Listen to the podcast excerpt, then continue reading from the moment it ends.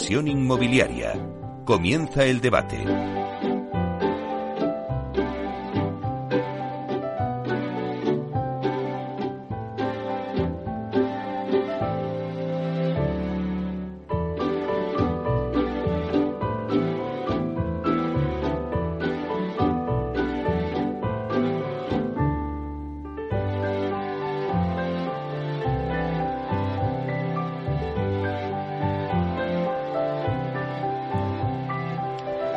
Pues esta sintonía que escuchamos nos anuncia el tiempo del debate y hoy analizamos cómo están funcionando las ayudas a la rehabilitación energética de viviendas en Madrid por los fondos Next Generation.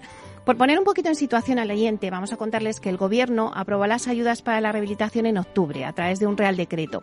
Establecía eh, el marco regulatorio de las subvenciones, aunque eran las comunidades autónomas las que debían de lanzar de forma individual pues sus respectivas convocatorias, ¿no? Para que los ciudadanos pudieran solicitarlas. En total hay 3.800 millones de euros presupuestados para ayudas a edificios residenciales en el plan de recuperación. Extremadura fue la primera región que activó el plazo de solicitud de las ayudas a principios de año. Luego le fueron siguiendo otras comunidades. Madrid lanzó, pues, hace un mes y algo también la convocatoria. Andalucía hace apenas unas semanas. Todas con el fin de poner en marcha eh, este mecanismo para que particulares y comunidades de propietarios soliciten las subvenciones. Hoy nos centramos en Madrid. Eh, Madrid, pues con una ayuda de 166 millones de euros de fondos europeos Next Generation eh, para reformar barrios completos, edificios enteros y viviendas particulares. Bueno, pues lo que tratamos con este debate hoy es de analizar la convocatoria de ayudas a la rehabilitación energética de vivienda con fondos europeos con expertos en la materia.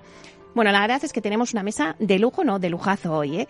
Y es que estamos ya en julio, a punto ya de las vacaciones, que nos apetece ya tiempo de vacaciones, pero aquí en Capital Radio no descansa nadie, aquí estamos todos, así que eh, voy a dar paso a presentaros. Tenemos con nosotros a José María García Gómez, viceconsejero de Vivienda y Ordenación del Territorio de la Comunidad de Madrid.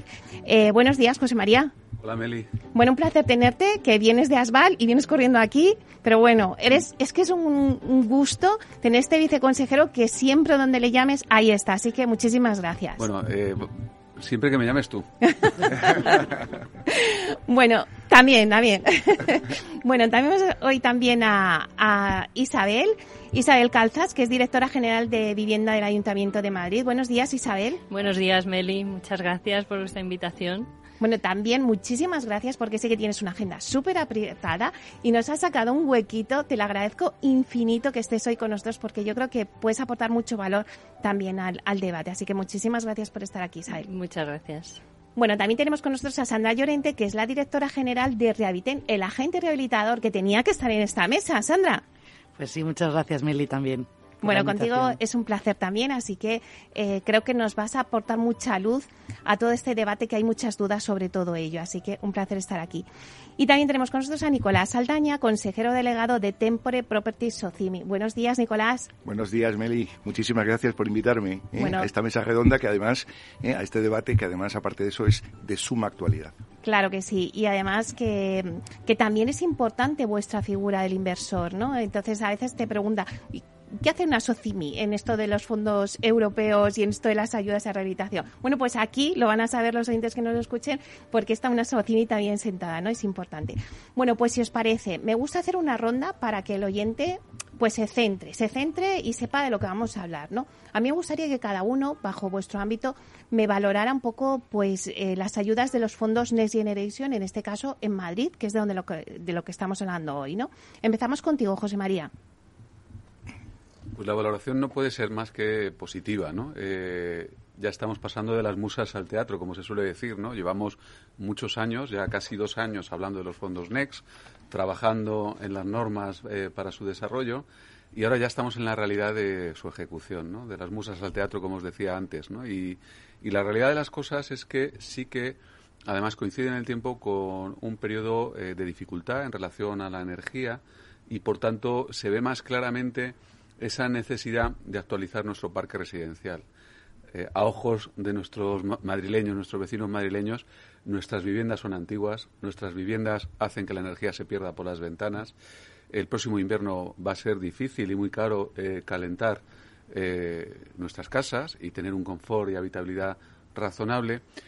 Y no hay mejor energía o no hay energía más competitiva que aquella que no se gasta, ¿no? que no consumamos. Y por tanto, es el momento de actualizar nuestras viviendas, es el momento de aprovechar estos fondos de ayudas directas que nos van a facilitar la toma de decisión de rehabilitar nuestras viviendas y además es el momento en el que tenemos la perspectiva de cuál va a ser el efecto beneficioso que vamos a tener en nuestra vivienda haciéndolo. Por tanto, eh, la óptica nuestra es muy positiva. Nosotros ya no estamos en el periodo de crítica eh, crítica constructiva que hemos hecho al decreto del Estado, que creo ha, desaprovechado oportunidades de haberlo hecho mucho mejor y más directo apoyándose en el sector empresarial y en el tejido industrial, pero ya no estamos en ese momento, estamos en el momento de la ejecución y lo que debemos hacer, como en este programa, es comunicar hacia afuera a todos los madrileños que esta es la oportunidad. Bueno, pues como ya ha dicho José María, ya ha empezado la función, o sea, ya ha empezado el teatro, ya la ejecución. Eh, ¿Cuál sería tu valoración, Isabel? Pues desde mi punto de vista, como decía José María, es cierto que es una necesidad importantísima. En Madrid se ha rehabilitado mucho, pero hay que ser consciente de todavía las carencias que hay en muchos edificios.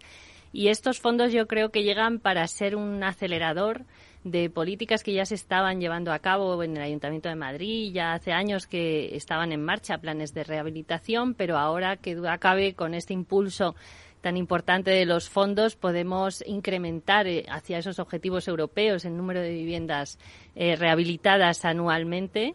Y es cierto que hay una labor importantísima de concienciación, que es en la que también, para que esto se materialice, eh, llegue a los ciudadanos y entiendan los beneficios de la eficiencia energética, porque es verdad que cuesta bastante.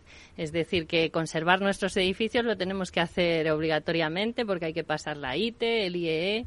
Eh, si no hay un ascensor, pues es, no hay que explicarle a nadie que necesita un ascensor para salir de su casa si es una persona mayor. Pero la eficiencia energética cuesta un poquito más y si quiero destacar de este Real Decreto que ha traído por fin encima de la mesa cuestiones históricamente muy demandadas en el ámbito de la rehabilitación, como pues abrir esa puerta a la participación con la público-privada, el agente rehabilitador, ese concepto de llave en mano que, evite que el proceso de rehabilitación sea un quebradero de cabeza para los vecinos, es decir, bueno, el libro del edificio, esa hoja de ruta de qué le pasa a tu edificio y en qué fases lo puedes rehabilitar, son las cuestiones que yo destacaría como más positivas de los fondos europeos. Eh, Isabel ha dicho una cosa importante, la importancia de la concienciación. Eh, Sandra, ¿qué reto tiene el agente rehabilitador de eh, convencer a las comunidades eh, de propietarios de que esto es una oportunidad? No, no, efectivamente, totalmente de acuerdo ¿no? con lo que ha dicho tanto Isabel como José María. Efectivamente, esas reticencias ¿no? de empezar un camino que no sabes ni con quién, ni cuándo, ni dónde lo vas a terminar. ¿no? Esa necesidad que tenemos realmente de, rehabilitar nuestros edificios y que va a llegar un día que lo hagamos, lo que tengamos que hacer si tenemos ahora fondos, bien, y si no, después lo tendremos que hacer con capital propio. El tema es muy importante, pero también es una labor ahora mismo de aterrizar toda esta normativa que ciertamente es compleja y que bueno pues tenemos algunos eh, matices que estamos eh, trabajando con los eh, colegios profesionales que van que son oficinas de, rehabilitación y con las administraciones públicas bueno para que sea un proceso bueno fácil rápido y, y de confianza sobre todo creo que los agentes rehabilitadores tenemos que generar confianza en las comunidades de propietarios para que sepan ¿no? que va a ser un socio Em, que bueno le va a acompañar durante toda esa actividad hasta bueno tener sus, sus, viviendas en condiciones no sobre todo en coste en plazos sin molestias y, sin sobresaltos para tener al final una vivienda sobre todo eficiente. Nicolás cuál es tu valoración bueno, desde el punto de vista inversor, eh, la cuestión es completamente clara. Esto es una oportunidad eh, extraordinaria para que todos los que estamos en el, en el mercado desde el punto de vista institucional, tanto los que son promotores como los que somos también eh, eh, gestores patrimonialistas, que tenemos la obligación eh, de conservar lo mejor posible el patrimonio que gestionamos, tenemos aquí una oportunidad de contar con financiación y contar con una ayuda pública que de lo contrario hubiera sido, hubiera hecho un poquito más difícil nuestro avance en el proceso de mejora y de cumplimiento precisamente con las, con las exigencias que vienen de la Unión Europea. Es decir, si estamos pensando que nosotros a la altura de 2030, 2035, tenemos que conseguir que los edificios tengan una determinada etiqueta energética para poder alquilar o para poder vender, ¿eh? nos tenemos que dar prisa. Estamos en 2022. Entonces, yendo, yendo al, al, a cómo lo estamos haciendo, yo creo que, eh, lógicamente, hemos empezado a aterrizar lo que es el Real Decreto eh, del Gobierno del año pasado, de octubre del año pasado, lo estamos empezando a aterrizar eh, en distintas comunidades autónomas. No todas están actuando exactamente de la misma forma. y yo tengo que decir que en el caso de Madrid yo hablo con muchas, porque lógicamente el patrimonio de Tempore lo tenemos en, de la sociedad que gestiono, lo tenemos en todo el territorio nacional, pero sí que es verdad que hay comunidades que han avanzado mucho más y que incluso han tomado iniciativas interesantes, abriendo la puerta a que sea, a que el, gestor institucional, el gran tenedor de viviendas, se pueda precisamente beneficiar de los fondos que están disponibles. Y eso es una medida para nosotros fundamental, fundamental. Eh, pensemos una cuestión. Desde el mundo inversor hoy es casi imposible pensar que se puede vender una cartera de viviendas o una cartera de cualquier activo inmobiliario que no cumpla con unos criterios mínimos en términos de el famoso ESG. Cualquiera que vaya al mercado a vender una cartera hoy se puede encontrar con que esa cartera que intenta vender está penalizada por no cumplir con esos criterios. Lo que están haciendo los fondos NextGen es darnos la oportunidad precisamente de desarrollar muy rápidamente la E, muy rápidamente la E, que va ligada a los temas que estamos comentando de eficiencia energética y en el caso de Madrid yo creo que la realidad es que mis contactos con la tanto con la comunidad como el ayuntamiento eh, lo que tengo que decir es que son maravillosas. Tenemos 750 viviendas en Madrid nosotros eh, y la realidad es que ha sido muy eh, ha sido muy eficaz y muy eficiente. Bueno, pues una vez hechas estas valoraciones, sí que me gustaría que cada uno de vosotros me comentarais un poquito, bueno, pues cómo está la situación actual. Si nos vamos a la parte de la Comunidad Autónoma de Madrid, eh, José María, un poco cuéntanos eh, cantidades para cada programa. ¿Quiénes van a pueden ser los beneficiarios? Te voy a decir muchas cosas, pero bueno, luego lo sintetizamos. Plazos. Eh, desde que salió, por ejemplo, la convocatoria, ahora mismo, ¿cuántas solicitudes se han hecho? ¿Cuál es el compromiso de Madrid? Porque, claro, mm, no, o sea, no se pueden eh, rehabilitar todas las viviendas que tendríamos que rehabilitar, pero bueno, pues hay que empezar por el principio, ¿no? Vamos a poner la primera piedra. ¿Cuándo se podrán ya rehabilitar todas estas viviendas? Bueno, voy a tratar de ser sintético porque es mucha información la que me pides, ¿no? Básicamente los programas eh, de los fondos NEXT eh, se estructuran, por un lado, en relación a los barrios. Mm. Voy a ser muy simple en los términos. rehabilitación a nivel de barrio, que eh, se hace eh, mano a mano con los ayuntamientos, particularmente con el Ayuntamiento de Madrid, que para nosotros es el más eh, relevante. Ahí, dentro de los barrios que se delimiten, que se definan para rehabilitar, las ayudas pueden llegar hasta 21.600 euros. Es decir, son ayudas muy potentes que además tienen la ventaja que no tienen que competir con otros edificios del resto de la región, sino que dentro de ese ámbito sí hacen la actuación, reciben la ayuda directa y además una ayuda de una cuantía muy relevante. Ahí hemos reservado del orden de 91 millones de euros. Estamos perfilando con los ayuntamientos eh, la declaración de 16 entornos de rehabilitación programada, que así se llaman eh, en el Fondo NEX, pero eh, básicamente se trata de eso. Zonas delimitadas, actuación a nivel de barrio, comunidades de propietarios dentro de él reciben de forma directa una ayuda muy ventajosa. Por otro lado, hemos eh, lanzado los programas 3, 4 y 5, que básicamente son rehabilitación de edificios completos, comunidad de propietarios o propietarios únicos de edificio, como señalaba Nicolás, rehabilitación a nivel de vivienda y luego lo que se llama el libro de edificio o eh, el proyecto. Lo que estamos diciendo es, para poder rehabilitar de una manera exitosa tienes que tener un correcto diagnóstico. ¿Cómo se consigue ese, diagnóstico? Con, un buen proyecto o con un libro de edificio que te diga cuál es tu punto de partida, ¿no? Ese punto de partida que decimos, el 60% de las viviendas son eh, calificación energética deficiente, EFG, y por tanto la aspiración de mejora de la eficiencia energética nos lleva a tener un correcto diagnóstico que defina el plan de actuación. Esos tres programas son los que lanzamos el 31 de mayo con 58 millones de euros y hoy eh, puedo decir con cierta satisfacción e incluso con algo de, cierta sorpresa eh, que tenemos solicitudes de más de 2.000 viviendas con crédito eh, que comprometería, ahora voy a, voy a, hacer un matiz, el 52% en el programa 3 y en el conjunto de los tres programas el 40% de, de ese crédito presupuestario. Es decir, la demanda eh, que había embalsada ya está eh, presentando los expedientes y eso significa que había una necesidad de eh, acceder a estos fondos de esta forma.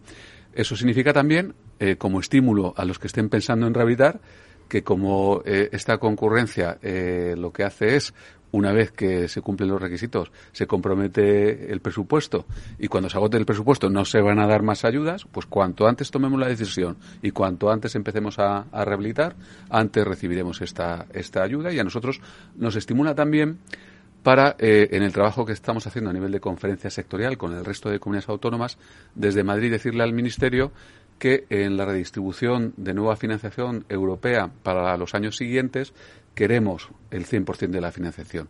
Y eso significará que de los 161 millones que teníamos disponibles para estos programas de inicio, los vamos a duplicar. Vamos a tener otros 161 millones de euros más. Además, de manera tangencial, estamos desarrollando el programa 6 de promoción de vivienda en alquiler en edificios sostenibles. Ahí hay un matiz, es sobre suelos públicos y probablemente tengamos que ir a fórmulas de colaboración público-público o quizá en fórmulas de colaboración público-privada, pero con suelos públicos a través de derechos de superficie o fórmulas concesionales. En cualquiera de los casos, lo que sí quería transmitir es dos mensajes. Uno, estamos en el momento de aprovechar el 100% de los recursos. No se puede perder un euro. Y como nación no podemos permitirnos el lujo que no se apliquen estos fondos a modificar y mejorar nuestro parque residencial. Y dos, transmitirle, y lo, lo habéis señalado en, vuestras intervenciones, a nuestros vecinos, a nuestros ciudadanos, que este es el momento, ¿no? Un momento en el que puedas conjugar un buen agente rehabilitador, una subvención directa de este cariz, una financiación competitiva, probablemente no se dé en el futuro. En el futuro habrá que encontrar otras fórmulas una vez que eh, se teja un tejido empresarial y una necesidad de transformación de las viviendas, fundamentalmente vinculado a la financiación y sobre todo eh, mm, a la fiscalidad en relación a la habitación o la movilización de viviendas hacia el alquiler. Isabel, ¿cómo se está gestionando desde el ayuntamiento? Se habla de una ventanilla única, la gestión de licencias, que es lo que mucha gente también me pregunta. Pues eh, como comentaba José María en el ayuntamiento, en este caso de Madrid, el programa que más nos toca de cerca y el que vamos a gestionar de forma más directa es el programa 1 de rehabilitación de barrios y ahí la verdad es que precisamente por la premura que tienen estas ayudas, que nos ha obligado a todos a trabajar muy rápido desde el principio intensamente, de la mano de la Comunidad de Madrid, pues ya en el mes de febrero se aprobó la declaración de cuatro ámbitos en Madrid, que son dos ámbitos en Usera, que son Meseta y Poblado dirigido a Casitas, el barrio de Puerto Chico en La Latina, Eugenia de Montijo y otras colonias en Carabanchel y el poblado dirigido de Fuencarral. Eh, en, la, Comunidad de Madrid también ha declarado estos ámbitos como ERP a una velocidad rapidísima y igualmente en breve seguramente saldrán las convocatorias y eh, tenemos que animar a todos los vecinos de estos barrios a presentarse. Son barrios que se han elegido haciendo casi una cirugía en el territorio pues precisamente para intentar salvar pues esa cuestión de la dificultad de que se animen a hacer eficiencia energética. Son barrios que tienen ya una demanda estructurada en ese sentido y también que sus características edificatorias les permiten eh, conseguir esas mejoras energéticas, pero seguimos analizando barrios en Madrid para poder hacer más declaraciones de ámbitos en otras fases. Entonces se va a gestionar a través de la empresa municipal de la vivienda y suelo que va a ser el ente gestor de estos ámbitos. Es importante que los vecinos sepan que tienen que dirigirse allí. Sabemos que la empresa tiene una dilatada trayectoria en rehabilitación, en montará en estos barrios, por supuesto, esas oficinas de rehabilitación a pie de calle que puedan atender todas las dudas y acompañar a los vecinos en todo ese proceso. Eh, hemos hecho una estimación inicial porque el potencial en estos cuatro ámbitos es rehabilitar 16.000 viviendas. Eh, no va a ir todos los vecinos, ojalá, ya quisiéramos, pero bueno, el primer día a pedirlo, siempre hay una primera avanzadilla que después más adelante hace que los demás se vayan animando.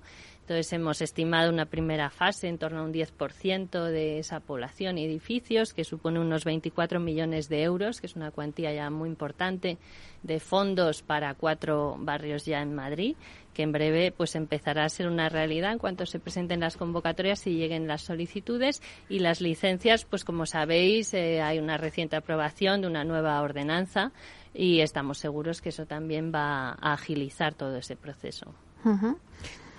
Sandra, a ver, eh, el agente rehabilitador, que es vuestra vuestra figura, eh, bueno, pues ¿qué demandas estáis viendo que os piden eh, las comunidades de propietarios? Pues sobre todo las, las comunidades de propietarios y, los em, administradores de fincas que se acercan a, a, nosotros a preguntarnos, las mayores dudas que tienen es, bueno, ¿cómo es el flujo? ¿Cuánto se tarda? ¿Cuándo tengo que empezar a pagar? ¿Qué tengo que pagar? ¿no? Em, ¿Tengo seguro la subvención concedida? ¿no? Son dudas, ¿no? Entonces, para eso estamos elaborando un flujo de trabajo donde digamos donde más o menos podemos ir hablando de costes cuando empezamos a incurrir costes cuando empezamos a, hacer eh, bueno pues trabajos ¿no?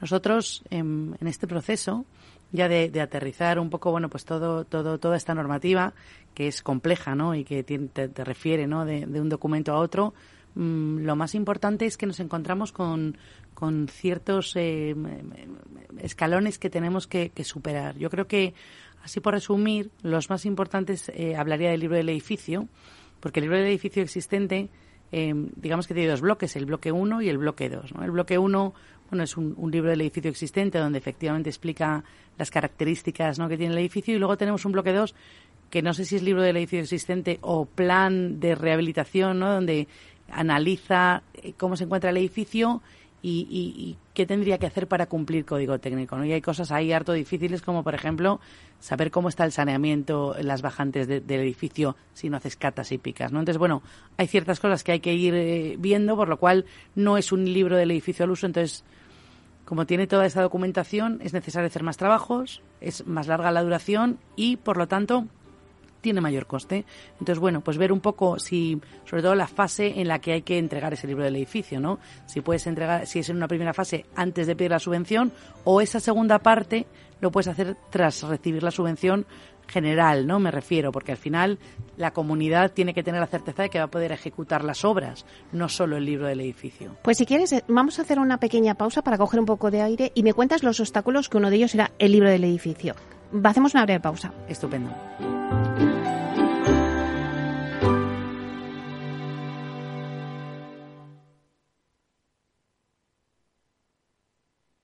Capital Radio, la genuina radio económica.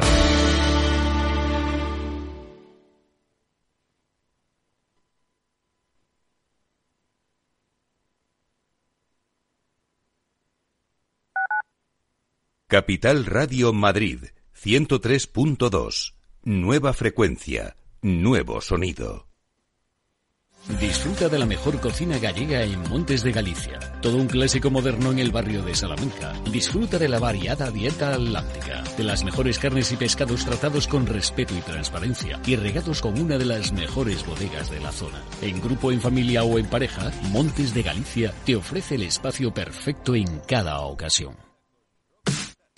Los viernes en Capital Radio te proponemos descubrir y comprender las estrategias de empresas con éxito que servirán de inspiración y ejemplo para la tuya. Escucha Metaempresas, un programa presentado por Andrés Arenas con la presencia y los consejos de expertos en distintas áreas y profesores de reconocida trayectoria. Todos los viernes a las siete y media de la tarde, Metaempresas, Capital Radio.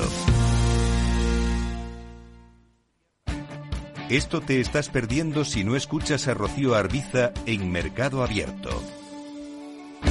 Mario Waits, profesor de ESIC y ex consejero del Fondo Monetario Internacional. Llueve sobre mojado, porque antes del conflicto ya el tema de la política monetaria venía muy expansiva, lo que llamamos nosotros la fiesta party pachanga en el Banco Mundial, emitir mucho dinero, y ya llevamos mucho tiempo, con lo cual veníamos con una inflación altísima antes del conflicto. Imagínense que a partir de ahora, con la subida de la energía, yo siempre explico a mis alumnos que si hay algo que afecta muchísimo la inflación es el petróleo, ¿no? Porque afecta al transporte y afecta a todos los derivados, ¿no? Fertilizantes, plásticos, pintura. O sea que si sube el precio del pollo no pasa nada, pero si sube el precio del petróleo sí. Mercado Abierto con Rocío Arbiza. Capital Radio, Madrid. Ahora en el 103.2 de la FM.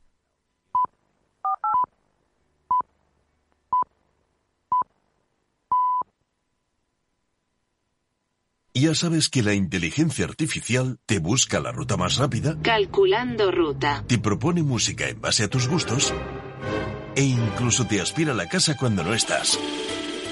Pero ¿sabías que ahora también puede recomendarte la mejor inversión? El nuevo asesor digital inteligente de Renta 4 combina la inteligencia artificial con la experiencia de nuestros gestores para crear una cartera de fondos más sólida y personalizada. Entra en r4.com y descúbrelo. Renta 4 Banco. ¿Quieres más?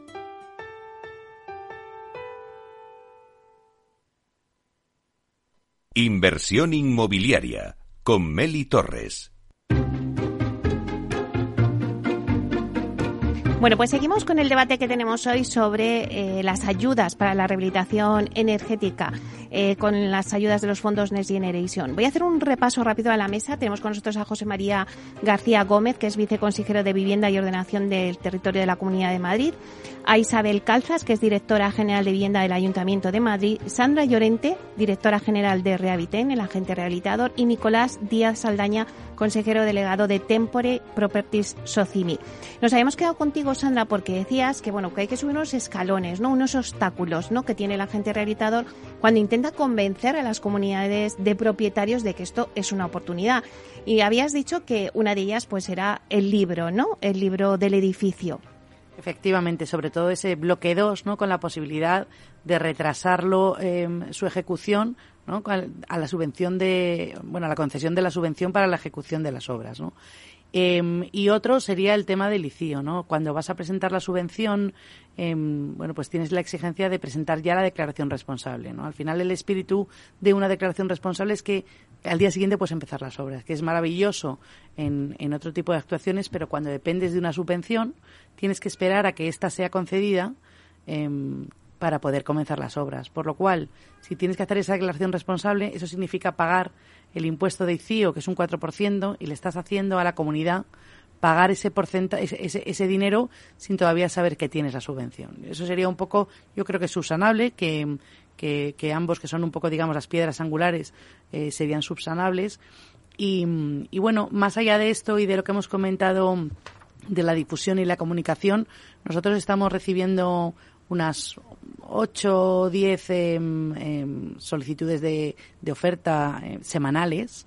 Y esto es un trabajo ímprobo porque una una oferta tienes que hacer una visita, conocer el edificio y, bueno, preparar por lo menos una memoria técnica donde vas a explicar un poco. Entonces, son muchas horas de trabajo gratuita para poder hacer un presupuesto que presentar a la comunidad. Una vez que presentas ese presupuesto, la comunidad, que normalmente a través, como hemos comentado, o de una comisión de obras que tiene, o del administrador de fincas, o del presidente, bueno, pues tiene que, que mirarlo, valorarlo, comentarlo, hacer una, una junta de propietarios, Normalmente antes de esa junta de propietarios tienes que ir y explicarles en qué consiste, ¿no? Y, y, bueno, y sobrepasar un poco esa todas esas preguntas y esas inquietudes que tiene la comunidad, por lo cual es un trabajo eh, largo, arduo y en el que hay que, que bueno, pues que dejar muchas horas para poder, bueno, pues convencer a las comunidades de propietarios a que realmente, bueno, pues puedan ejecutar estas obras.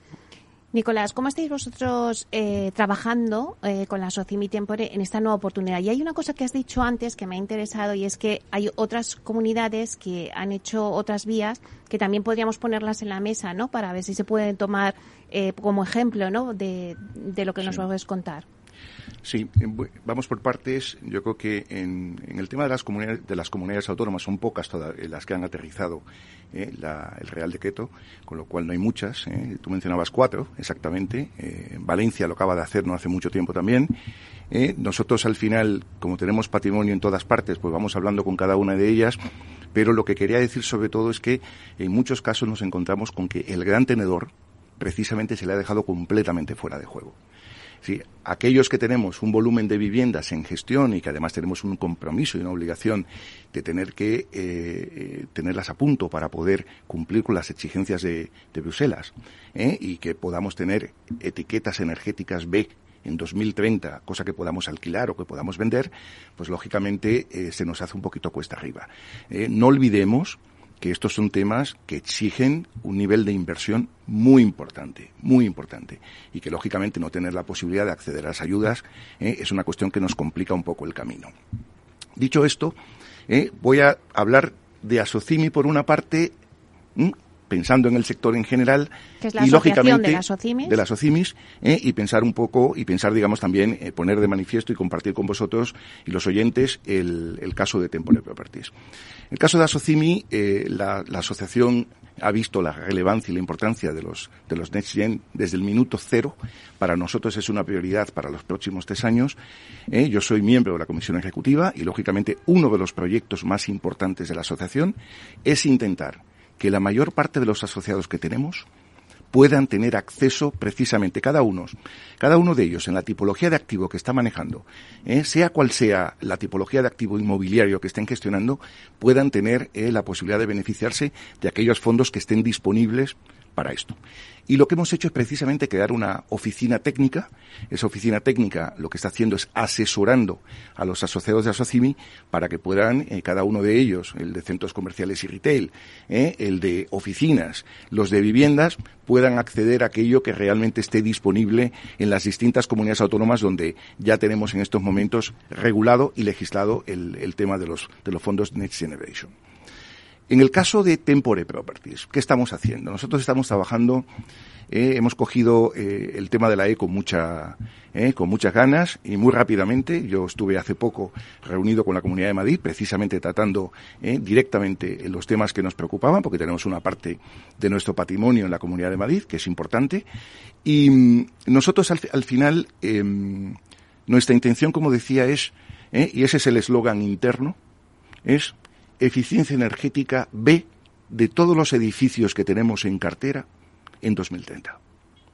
Para ello, ¿qué estamos haciendo? Vamos a aterrizar esto que acabo de decir. ¿Cómo lo hacemos? Porque, lógicamente, eh, aunque nuestro, nuestro patrimonio bajo gestión no es muy antiguo, tenemos la suerte de que la edad media de nuestro patrimonio son 12 años, por consiguiente, son edificios relativamente recientes, ¿eh? no tenemos edificios antiguos que puedan necesitar mucho más desde el punto de vista de rehabilitación. Lo que sí está perfectamente claro es que para mejorar y dar el salto en la calificación energética, tenemos que hacer inversiones. Y ahí estamos trabajando en cuatro líneas básicamente, desde el punto de vista de sostenibilidad, pero mirado en términos, en términos amplios. Estamos trabajando el autoconsumo en los edificios, la posibilidad de nosotros instalar eh, placas fotovoltaicas en los edificios que tenemos. No en todos tenemos el espacio suficiente para poder hacerlo, pero ya tenemos prácticamente analizada toda la cartera, lo que podemos hacer en cada uno de ellos, y se trata simplemente de conseguir el nivel de autoconsumo que podamos conseguir. ¿Eh? Y ahí estamos intentando eficientar lo que podamos. Si solamente las, zonas comunes, las zonas comunes. Si podemos hacerlo para todas las viviendas, para todas las viviendas. El segundo bloque que estamos trabajando es, eh, lógicamente, en aquellos bloques donde no podemos eficientar mucho por la vía de autoconsumo, intentar ver la posibilidad ¿eh? de mejorar los revestimientos de los edificios, los envoltorios, los cerramientos, para intentar de esta manera también conseguir el saltito en la, calificación energética. Después nos quedan dos bloques. La gestión de residuos, no nos olvidemos de eso, que es una cuestión que está mucho más ligada a temas de sostenibilidad. Y luego, lo que sí estamos siendo muy agresivos es en ver cómo podemos dotar todos nuestros edificios de movilidad eléctrica. Es decir, cargadores eléctricos en los parkings, ya sea para patinetes, para bicicletas o para coches. Y en esto estamos. ¿Cuál es el objetivo de Tempore con esto? Al final, ¿eh? empezar a trabajar en todo el portafolio completo y lo que nos interesa básicamente es conseguir una certificación energética de reconocimiento internacional, un BRIAM, por ejemplo, un LEED, por ejemplo, que son certificaciones que se manejan en el sector inmobiliario, y con ello darle mucho más valor a nuestro patrimonio al momento que queramos venderlo.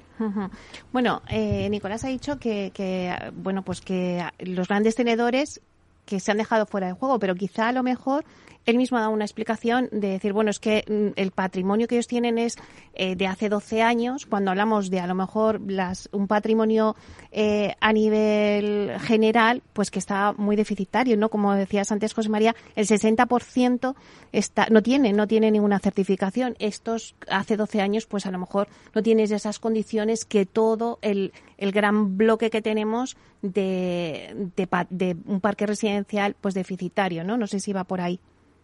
Bueno, eh, al final esto encaja con aquello que, que hablé ¿no? de las musas al teatro. Cuando estábamos en las musas, fue una de las observaciones y de los debates que tuvimos con el Ministerio, ¿no? Y, teníamos muy claro, eh, y creo recordar que, que así lo, lo, he expresado en diferentes ocasiones, ¿no? Que eh, uno de los elementos dinamizadores que pudiera ser eh, para renovar el parque residencial es eh, tratar con los propietarios únicos, con los gestores patrimoniales de grandes patrimonios de arrendamiento, porque en esa conexión eh, unidireccional de la gestión es mucho más fácil llevar a término, a buen término, la, la gestión de las ayudas. Ahora bien, eh, la propia concepción de las ayudas apoyadas en la ley de subvenciones y la aplicación de las reglas de mínimis europeas limitan muy mucho eh, aquella aspiración que pueda tener una persona jurídica en acceder a estos fondos y, por tanto, eso reduce la posibilidad de una ayuda directa en relación al parque de viviendas que cada una tenga, ¿no? Si es una eh, SOCIMI pequeña, eh, pues tendrá eh, una oportunidad de que esa ayuda sea más significativa en relación al coste final. ¿no? En cualquiera de los casos, sí que es cierto que, que además eh, existía la posibilidad de haberse apoyado en el sector empresarial, en los clústeres de la rehabilitación, en, en el sector empresarial de la rehabilitación, que conoce muy bien este ámbito para, para haber ido a tiro fijo. ¿no? La, la expresión sería a tiro fijo. En cualquiera de los casos, a día de hoy estamos con una subvención en concurrencia eh, no competitiva, en la que eh, habrá que ir a agotamiento de, crédito. Y ahí sí que es cierto que, hay que introducir otros vectores que faciliten esa toma de decisión. Uno, lo habéis señalado, ¿no? Eh, oye, en el trámite de declaración responsable o solicitud de licencia,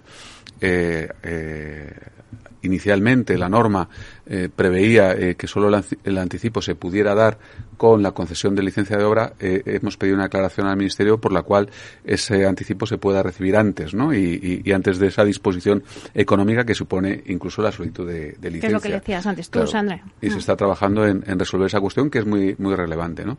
Con la existencia de ese 50% del anticipo, si se va con una financiación competitiva, incluso alguna de ellas que tenga un periodo de carencia, pudiéramos conseguir que en ese periodo en el que he recibido el anticipo hasta que finalmente ejecuto la obra y recibo la subvención a éxito, ni siquiera tenga que financiar el diferencial entre el 80% aspiracional de, de, subvención y el 100% que me cueste la obra, ¿no? Y que podamos llegar a que en el resultado final pues tengas una derrama tipo que eh, no tenga que absorber ese esfuerzo inicial en relación a la obra. Eh, por eso decía que es un momento único, ¿no? Una situación en la que puedas aunar una ayuda de hasta el 80%, una financiación competitiva que entiende este producto y un sector empresarial, un agente rehabilitador y unos propietarios únicos de edificio que creen que es el momento de actualizar el parque residencial, no va a haber otra, ¿no? Y, y todos tenemos que poner de nuestra parte de tratar de explicar estas cosas tan tan complejas o tan técnicas que muchas veces nos desviamos eh, por esos derroteros que al final se explican muy bien. Oye, esa calefacción que te cuesta muchísimos euros encender, que además se te va eh, el calor por la ventana, si actúas eh, de manera audaz, te va a costar prácticamente nada y menos cambiarla, cambiar las ventanas, no vas a perder la energía y además vas a ahorrar dinero en tu factura corriente y no solo eso, sino que además el día que pongas a alquilar eh, tu segunda vivienda o inviertas en otra para alquilarla o tengas que transmitir la tuya, va a valer un 10, un 15% más por valor patrimonial. No sé qué otras carencias eh, estáis viendo que, que a lo mejor podéis añadir, Isabel. Sí, bueno, eh, también por ir buscando soluciones a estos obstáculos que vamos viendo, lo que decía Sandra del ICIO, eh, es importante que los vecinos sepan también que los ámbitos que están declarados como zonas preferentes, bien sean tipo ARRU, ahora los SERP y demás ámbitos preferentes, hay una bonificación del ICIO del 70%. Entonces, esto es importante que, que se conozca.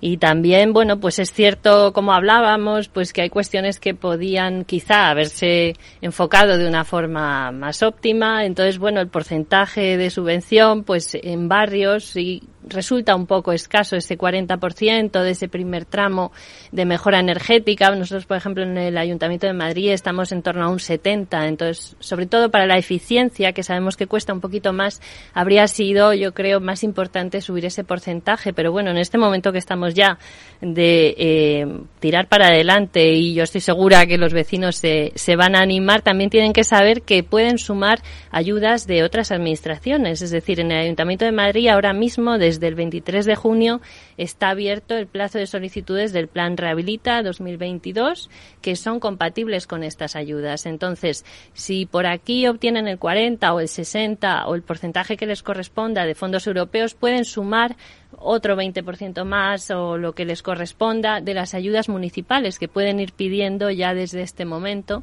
Y también es importante sumar eh, financiación, porque la financiación también ayuda muchísimo a las comunidades de propietarios y también que conozcan que en el Ayuntamiento de Madrid la empresa municipal de la vivienda firmó un protocolo con el ICO y hay cuatro entidades financieras que, que están adheridas a ese protocolo, que es el Banco Sabadell, Deutsche Bank, UCI e Ibercaja pueden informarse en la empresa municipal, tienen condiciones más ventajosas que las habituales de mercado en fin, que, que, utilicen todas las herramientas que las administraciones yo creo que estamos poniendo de nuestra parte, también el sector privado y demás, y que es importante por eso estas sesiones para informar y que los ciudadanos aprovechen, sumen todas las ayudas y financiaciones que puedan para mejorar el confort y la salud en sus viviendas. Bueno, Isabel ha hablado de la financiación, que es otro melón en esta historia, ¿no? Pero bueno, eh, Sandra, vosotros también, eh, todos los agentes rehabilitadores, estáis llegando a acuerdos con diferentes bancos.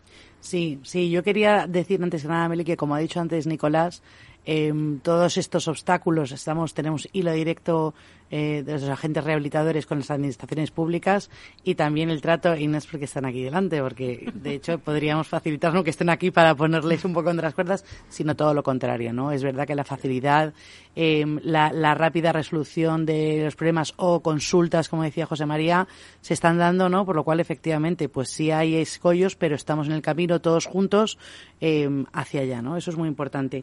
Nosotros, además, Em, sí me gustaría que eh, ¿no? estas comunidades que todavía no están decididas, ¿no? con todas las herramientas y todo este universo que comentaba Isabel. Nosotros, por ejemplo, tenemos una, un simulador en Rehabiterm, ¿no? donde un poco puedes poner eh, en, negro sobre blanco en las ayudas, cuánto te va a costar, cuánto puede ser una financiación de mercado, aunque luego puedas mejorar las condiciones, como, como ya he dicho.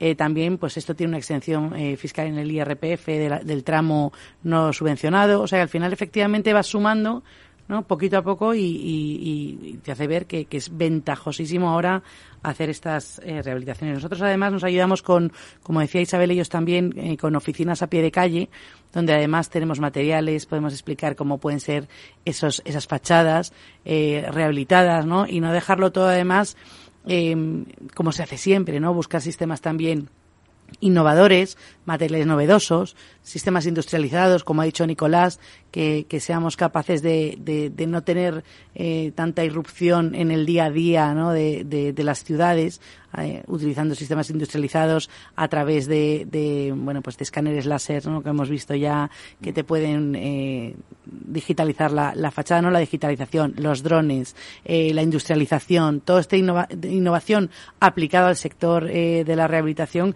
creo que es muy importante y luego bueno pues lanzar aquí también el guante en eh, bueno, pues otra, este carácter incentivador que pueda ser mejorado con la redensificación de las ciudades mediante eh, remontas, ¿no? Que podamos hacer los edificios y que además ayuden a subvencionar y a mejorar también eh, esos niveles y a ser al final más, más, más sostenibles, ¿no? En una ciudad más densificada, a tener, eh, no sé, pues eh, subvenciones en, en, en, los IBIS con un edificio que, que consuma menos, ¿no? Como pasa con los coches y, y bueno, pues tirar esos guantes también porque tenemos mucho camino y yo creo que el sector eh, y el momento, ¿no? Y también la empresa privada y las administraciones públicas pues estamos en un momento muy alineados y, que podemos seguir avanzando y que quedan muchas cosas por hacer, pero estamos en, un muy buen camino, creo yo.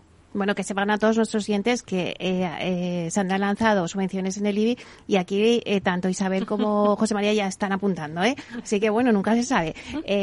Mm, Nicolás, yo creo que de todo lo que hemos hablado, ya nos queda poco tiempo, pero de todo lo que hemos hablado veo dos retos fundamentales, ¿no? Por uno, convencer a las comunidades de propietarios y a los propietarios de decir esto es una oportunidad, pero luego, además de que mm, hay que convencer, o sea, necesitamos la formación, ¿no? porque es que mm, se necesitan, mm, leí por ahí el otro día, 700.000 empleos, o sea, formación profesionales en este campo que, que no tenemos. Yo no sé cómo se va a hacer todo esto. A ver, esos son los dos retos que tenemos por delante, pero ese es un reto para todos, porque los que estamos en el sector eh, de, eh, profesional eh, de gestión patrimonial de la vivienda, que como es el caso de Tempore Properties, nosotros no somos eh, poseedores del 100% de los edificios en todos los casos.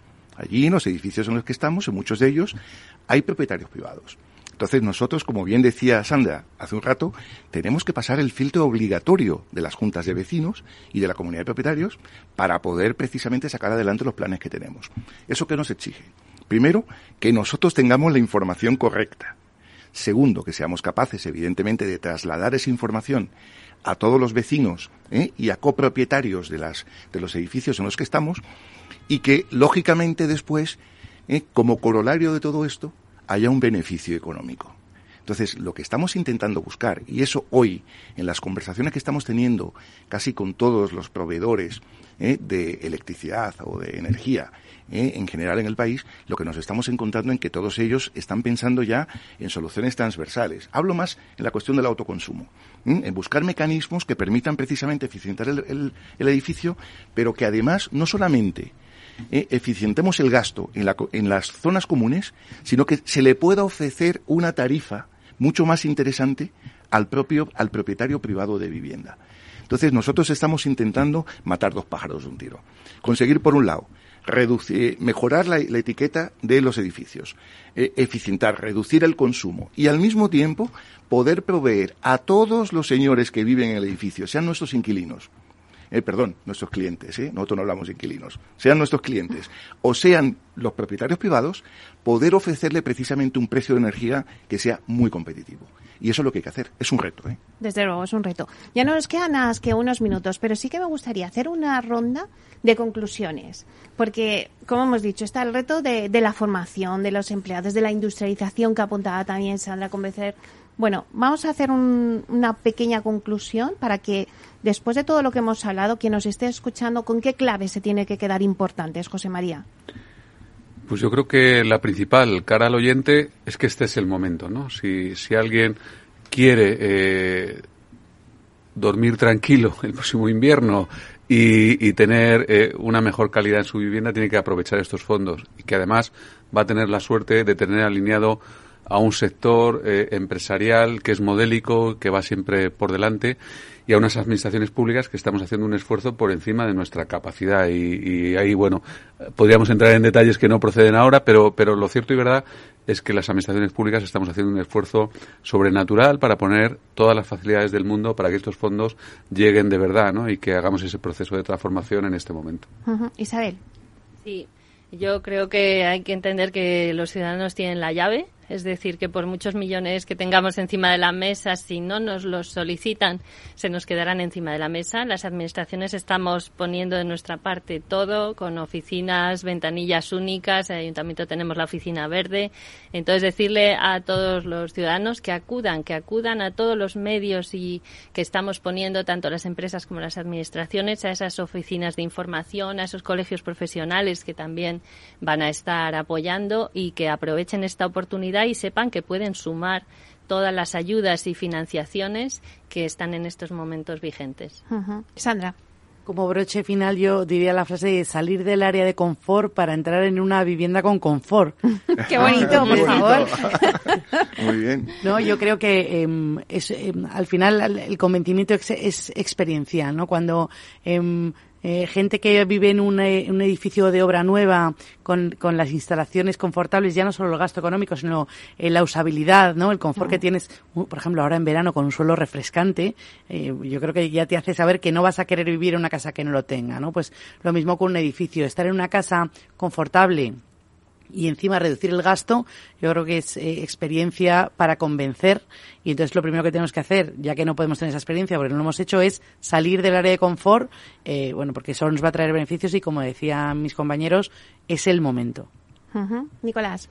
Bueno, nosotros al final, eh, qué duda cabe, lo dije al principio, esta es una magnífica oportunidad para que nosotros hagamos lo necesario en este tema y cumplamos con las obligaciones. La segunda cuestión es eh, tenemos que darnos prisa, tenemos que, ser, ser, rápidos eh, eh, y acelerar un poco, un poco los procesos para intentar precisamente aprovecharlo. No nos podemos permitir devolver fondos de este, de los Next No nos lo podemos permitir. ¿eh? lamentablemente en España no tenemos un buen histórico en cuanto a utilización de fondos europeos y ese es un tema que en este caso concreto no podemos desperdiciarlo. Y desde el punto de vista del sector institucional, ¿eh? que, yo represento una de sus empresas, ¿eh? estamos completamente abiertos a colaborar con la Administración en precisamente incrementar, mejorar la usabilidad de esos fondos y acelerar precisamente los procesos de adjudicación. Bueno, no, no tenemos que desaprovecharlos, pero antes las cifras que nos dabas, José María, desde que lo habéis hecho eh, público las ayudas hasta ahora, bueno, pues van viendo en popa, ¿no? Pues sí, la verdad que eh, somos optimistas y, el hecho tangible de que tengamos solicitado ya el 40% de los recursos de estos tres programas implica que hay una demanda embalsada que estaba buscando esta vía, ¿no? Lo que tenemos que hacer es estimular el resto, comprometer todos los recursos, eh, traer más recursos para el año que viene y el siguiente y ejecutar el 100%. Bueno, yo creo que después del eslogan que nos ha dado Sandra de salir del área de confort para entrar en tu en una casa de confort, bueno, eso es genial, o sea que ya quien nos esté escuchando ya no le cabe duda. Bueno, pues muchísimas gracias a José María García Gómez, viceconsejero de Vivienda y Ordenación del Territorio de la Comunidad de Madrid. Muchísimas gracias por ponernos luz, ¿no? En, en, en todo esto de los fondos Next Generation y la rehabilitación de viviendas. Gracias, José María. Gracias a ti, Meli, como siempre. Muchísimas gracias, Isabel Calzas, directora general de vivienda del Ayuntamiento de Madrid. Muchísimas gracias por saber que no solamente están las ayudas de los fondos, sino que hay además otras ayudas, por darnos tanta información. Muchas gracias. Muchas gracias, Meli. Bueno, Sandra, muchísimas gracias. Sandra Llorente, directora general de Revite, por poner la nota de de filosofía, de poesía en este, en este debate. Muchísimas gracias. Muchas gracias, Meli, a vosotros. Por supuesto, además de toda la información que nos has dado. Muchísimas gracias, Nicolás Díaz Aldaña, consejero delegado de Tempore Properties Socimi. Muchísimas gracias por también estar presente y decir, pues eso, que también los tenedores tienen mucha importancia en todo esto. Muchísimas gracias, Meli, y encantadísimo. Ha sido un placer, como siempre. Muy bien, pues nada, nos despedimos porque ya se me acaba el tiempo, así que nos vemos mañana de 12 a 1 en inversión inmobiliaria. Hasta pronto.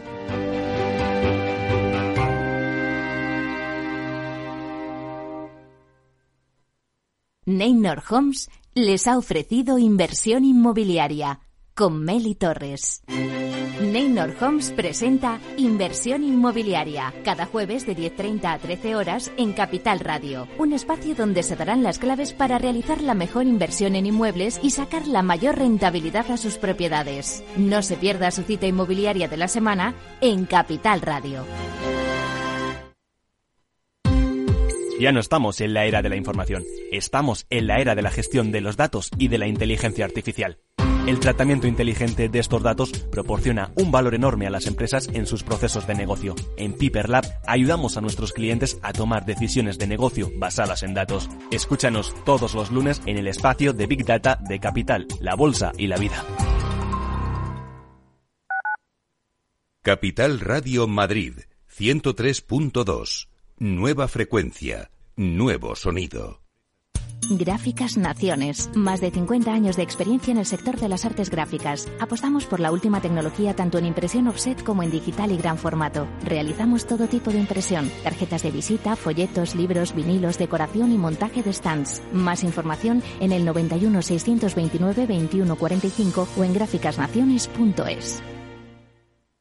Disfruta de la mejor cocina gallega en Montes de Galicia. Todo un clásico moderno en el barrio de Salamanca. Disfruta de la variada dieta atlántica, de las mejores carnes y pescados tratados con respeto y transparencia y regados con una de las mejores bodegas de la zona. En grupo, en familia o en pareja, Montes de Galicia te ofrece el espacio perfecto en cada ocasión. Inversión inmobiliaria acompaña al mercado inmobiliario en este nuevo ciclo. Todos los jueves de 10.30 a 13 horas, el inversor encontrará las claves para realizar su mejor inversión. La mañana de los jueves en Capital Radio tomamos el pulso al sector inmobiliario. Noticias, análisis de mercado y debates donde los protagonistas del sector podrán contar en primera persona los retos a los que se enfrenta el ladrillo. Inversión inmobiliaria pone la voz al sector inmobiliario. Aquí en Capital Radio. Esto te estás perdiendo si no escuchas a Rocío Arbiza en Mercado Abierto. Albert Triola, consejero delegado de Oracle. Yo suelo decir que la digitalización es el plan de pensiones de las compañías y las empresas, con lo cual eso va a llevar a que las compañías van a comprar más software. Mercado Abierto con Rocío Arbiza.